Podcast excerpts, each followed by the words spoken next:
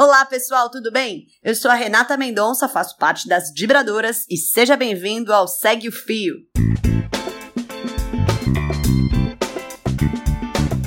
Esse é o programa do Midcast, onde são materializadas em podcast as populares threads do Twitter, em episódios de no máximo 8 minutos. Se você não sabe do que eu tô falando, thread é uma sequência de vários tweets abordando um tema específico, onde apenas 280 caracteres não seriam suficientes. Esse formato aqui será sempre com uma pessoa narrando, pode ser alguma convidada, como eu, algum integrante do Midcast ou a própria pessoa criadora do fio. Lembrando que o conteúdo a ser reproduzido aqui será sempre com autorização prévia do autor.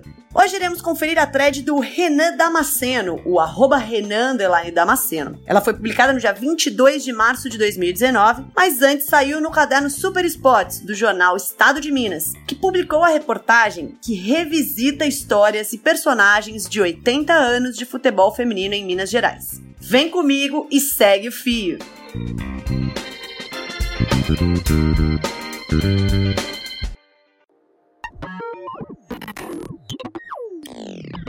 Não há registros ainda precisos, mesmo academicamente, do início do futebol feminino em Belo Horizonte. Por isso, dois fatos que encontramos de 1940 podem ser um marco. A criação de um time no Carlos Prestes e o primeiro jogo entre dois times cariocas. Em 1940, o CND, Conselho Nacional de Desportos, ainda não havia baixado o decreto que proibia as mulheres de jogar futebol de forma competitiva. Mesmo assim, um guarda decidiu prender meninas que jogavam bola próximo ao ponto final do bonde de Lourdes, por não ser adequado. Parece absurdo mulher ser presa por jogar futebol em 1940, né? Pois é, mas o decreto-lei do Conselho Nacional dos Desportos, publicado em 1941, vigorou até 1983. E nesse período, muitas mulheres que sonhavam ser jogadoras de forma competitiva foram proibidas de jogar. Uma dessas iniciativas que foram interrompidas ocorreu em Araguari, em 1958 e 1959 dois times da cidade fizeram sucesso e fizeram excursões por Uberlândia, Belo Horizonte, Salvador, até receberem um convite para jogar no México. O Renan conversou com algumas delas em uma reportagem para o site Super Sports e terá o link na descrição desse episódio. Aí entra outra história fascinante. 60 anos antes de América e Atlético se enfrentarem no dia 23 de março de 2019 no Mineirão, os dois times fizeram um clássico no Independência para 20 mil torcedores. E tudo isso em 1959. Para promover a partida, o Diário da Tarde decidiu vestir os times de Araguari com o uniforme de América e Atlético para o primeiro clássico das multidões entre as mulheres. O Alvinegro venceu por 2 a 1, mas o sonho das meninas de Araguari durou pouco. O sucesso e o destaque da imprensa, a revista O Cruzeiro chegou inclusive a destacar em duas edições, chamaram a atenção e os times foram encerrados ainda em 1959 por causa da proibição. Deu quase tudo certo no clássico América e Atlético no Independência em 59, exceto pelo fato de que alguns torcedores resolveram fazer graça com as meninas, mas logo foram obrigados a ficar de costas para o campo.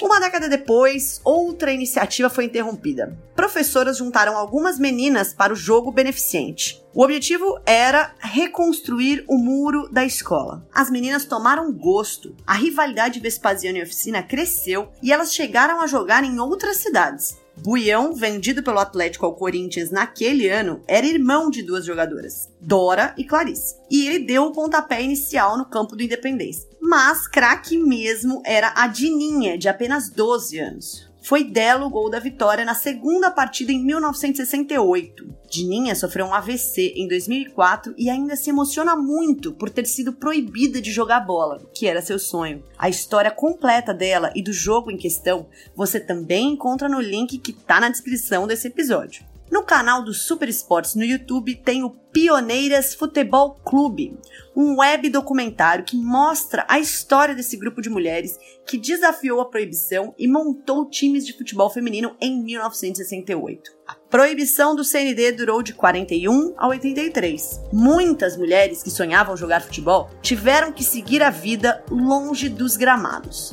A partir de 2019, o clube que não tiver equipe feminina da Série A do Brasileirão não poderá disputar a Libertadores. Esse é um avanço, mas a realidade ainda está longe do ideal.